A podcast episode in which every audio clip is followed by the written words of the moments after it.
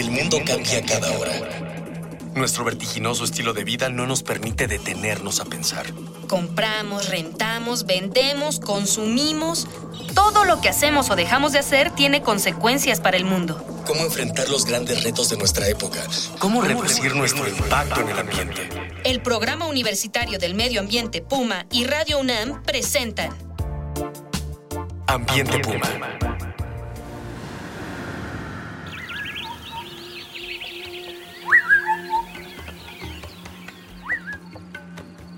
Bienvenida, bienvenido. Soy Mireya Imas y esto es Ambiente Puma, voces, ideas y acciones sustentables. Vamos a continuar charlando sobre el tema del sistema de transporte interno de nuestra casa de estudios en la ciudad universitaria, el Puma Bus. Sigue con nosotros en este programa, ¿quién más que el licenciado Eduardo Cacho Silva? Él es el director general de Servicios Generales de nuestra Casa de Estudios y eh, él ha estado en todo este proceso de la transformación realmente del rostro vial de nuestra casa de estudios. Y bueno, pues le agradecemos muchísimo que nos siga acompañando, que esté con nosotros nuevamente para seguir conversando. Muchísimas gracias, Eduardo, por estar aquí. Contrario, a ti, Mireya, por permitirnos este espacio para platicar sobre todo por el Pumabús y que nuestra comunidad universitaria conozca eh, el origen de este servicio, su desarrollo y sobre todo también que conozca las dificultades que tiene en su operación cotidiana, porque aprovechamos también este momento para hacer eco de muchas de las dificultades que tiene y que seguramente entre todos siempre podemos encontrar soluciones. Y para ello, para escuchar su voz, la voz de nuestros jóvenes de nuestra casa de estudios, y les vamos a preguntar qué les parece el sistema Pumabús.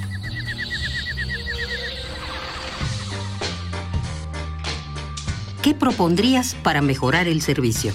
Pues innovar los mapas, o sea, no sé, tal vez hacerlos más dinámicos, más digitales, tal vez, o no sé, hacer folletitos como las rutas del metro para que sepa como qué ruta tomar y pues no sé, tal vez aumentar un poco los camiones para pues, que sea menos gente, ¿no? O sea, en cada camión y ya no sea tan, tan hostigante estar ahí por tanta gente que hay. Estaría bien un Pumabús que recorriera exclusivamente así como todo, todo, todo, todo, todo, todo, todo, todo. A lo mejor se tardaría más, pero creo que sería útil. Pues como decía, una mejor programación quizá de los camiones y pues mandarlo a zonas en donde haya más, más gente, ¿no? Por ejemplo, en el periodo escolar, pues a las zonas que te decía de filosofía, arquitectura y todas esas cosas. ¿Cómo te imaginas que sería la movilidad en Ciudad Universitaria si no existiera el Pumabús?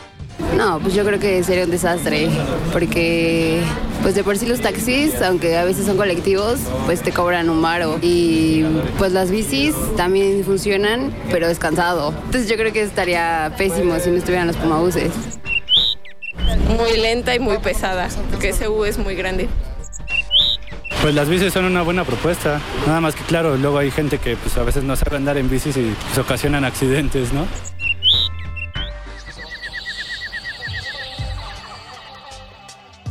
Pues escuchó usted las voces de nuestras eh, estudiantes y nuestros estudiantes aquí que comentan su vida cotidiana con el Pumabús. Claro, es un sistema excelente que puede ser perfeccionado y de ello vamos a platicar. Vamos a platicar con nuestro invitado, con el licenciado Eduardo Cacho, quien tiene en sus manos, precisamente entre muchas otras cosas, el tema de la movilidad en la ciudad universitaria. ¿Qué nos dices en reacción a, estos, a estas inquietudes de, de nuestros jóvenes? En todos estos casos tenemos respuestas. En cuanto al uso de estas unidades, las rutas eh, las hemos diseñado revisando constantemente los flujos de demanda para que se destine número de unidades y frecuencia, tiempo de frecuencia entre una y otra. Efectivamente, es decir, no tenemos una gran cantidad de unidades como quisiéramos tener, hemos venido adquiriendo más. En este último periodo, los últimos tres años, hemos adquirido siete unidades más para integrarlas al sistema. Eh, te debo decir que hace tres años, eh, cuatro años, eh, teníamos en operación regularmente cerca de 28 a 32 unidades en operación de las eh, cerca de 62 unidades que tenemos. ¿Por qué? Porque había problemas de mantenimiento, eh, cuestiones eh, diversas que hacían solamente contar con 28 a 32. Y hoy tenemos, y me da mucho gusto decirlo, tenemos en operación promedio diaria 52 unidades. Se han tenido que mejorar los sistemas de control de talleres, se han eficientado la disponibilidad de eh, refacciones y sobre todo también en una capacitación constante con los operadores, se ha mejorado su uso y el rendimiento de las unidades. No obstante, que tienen ya bastantes años, hemos logrado mantener ahorita en promedio 52 unidades. Adicionalmente a ello, Mirella, eh, se han hecho ajustes a las cajas, cambios a lo que es el comportamiento de la transmisión, las velocidades, exacto.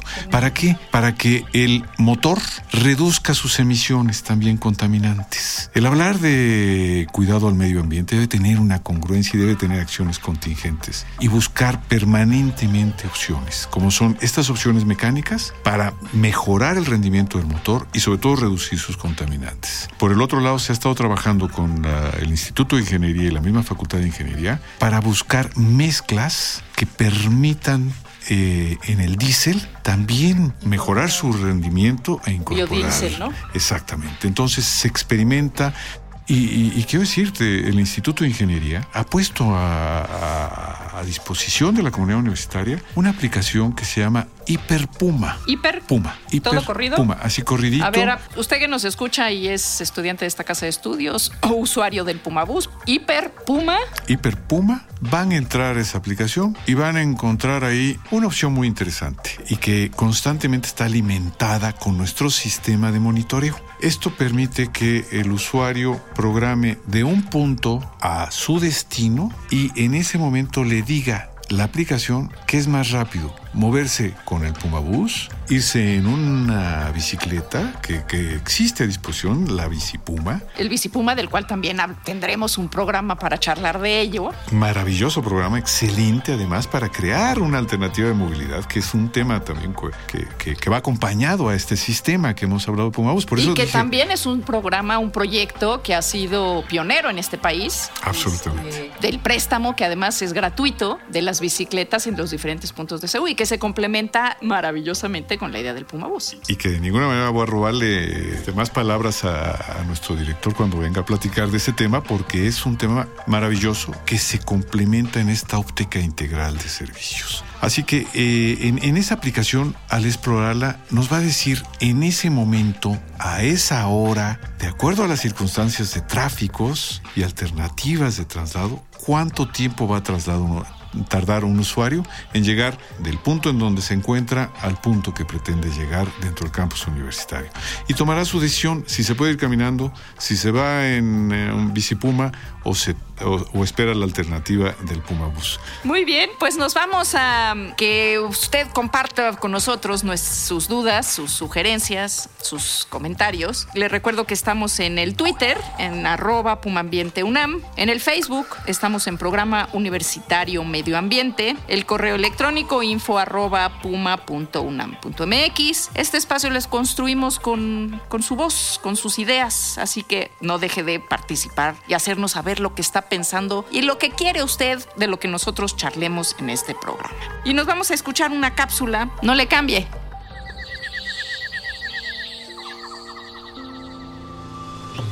Movilidad urbana y ambiente.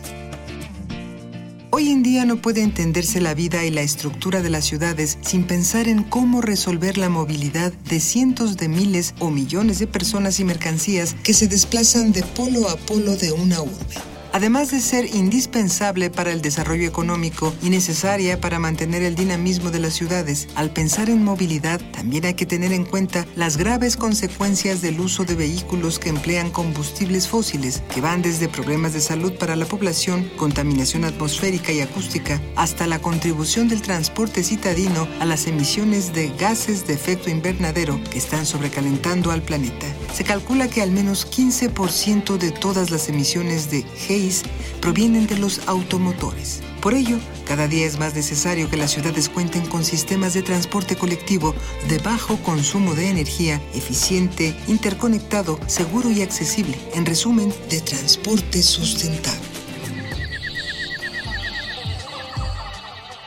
Eh, Eduardo, eh, si esta aplicación de Hiperpuma también incluye, por ejemplo, los horarios, las rutas, pero bueno, podríamos saber dónde o cuánto tiempo, dónde está el Puma Bus o cuánto tiempo va a tardar en llegar al punto en el que yo estoy. Claro, mire, mira, en el caso de Hiperpuma, por ahora nada más nos está dando esas opciones para elegir el traslado más eficiente que de acuerdo a la hora y a las características típicas que existen en, ese momento y que son la, historia que ha venido recogiendo esa base de datos y que puede dar un pronóstico aproximado de, tiempo. Por el otro lado, en lo interno nosotros, dentro de la coordinación de Pumabus en nuestra área de sistemas, hemos desarrollado un uh, proyecto piloto que eh, le denominamos pantallas predictivas. Esas pantallas predictivas lo que van a hacer es que la pantalla te puede decir que la ruta 3, el próximo autobús en llegar, va a tardar 5, 8 o 10 minutos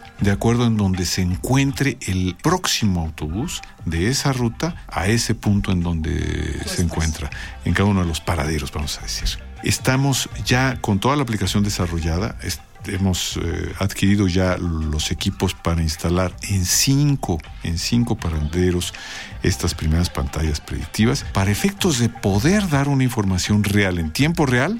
Estas pantallas predictivas empezamos nosotros eh, a más tardar en tres semanas en un proyecto que también estamos haciendo con el Instituto de Ingeniería y tendremos la información exacta de cuánto tiempo tarda el siguiente autobús en llegar. Bueno, yo creo que esta es música para los oídos de todos los universitarios, porque ciertamente es muy importante saber, poder tomar decisiones con información, con información certera, y bueno, pues esto es realmente una muy buena idea, porque además también eso no solo nos ayuda a los usuarios a tomar decisiones, sino también a ustedes a identificar dónde están los mayores problemas, cuáles son los temas o los asuntos que hacen que se atore un Pumabús en algún lugar cuánta gente está esperando un Pumabús y cuánta gente viene dentro de un Pumabús, si va a caber o no va a caber. Y bueno, otra, otra, otro tema, otro gran tema quizás es el, el de eh, las personas con discapacidad.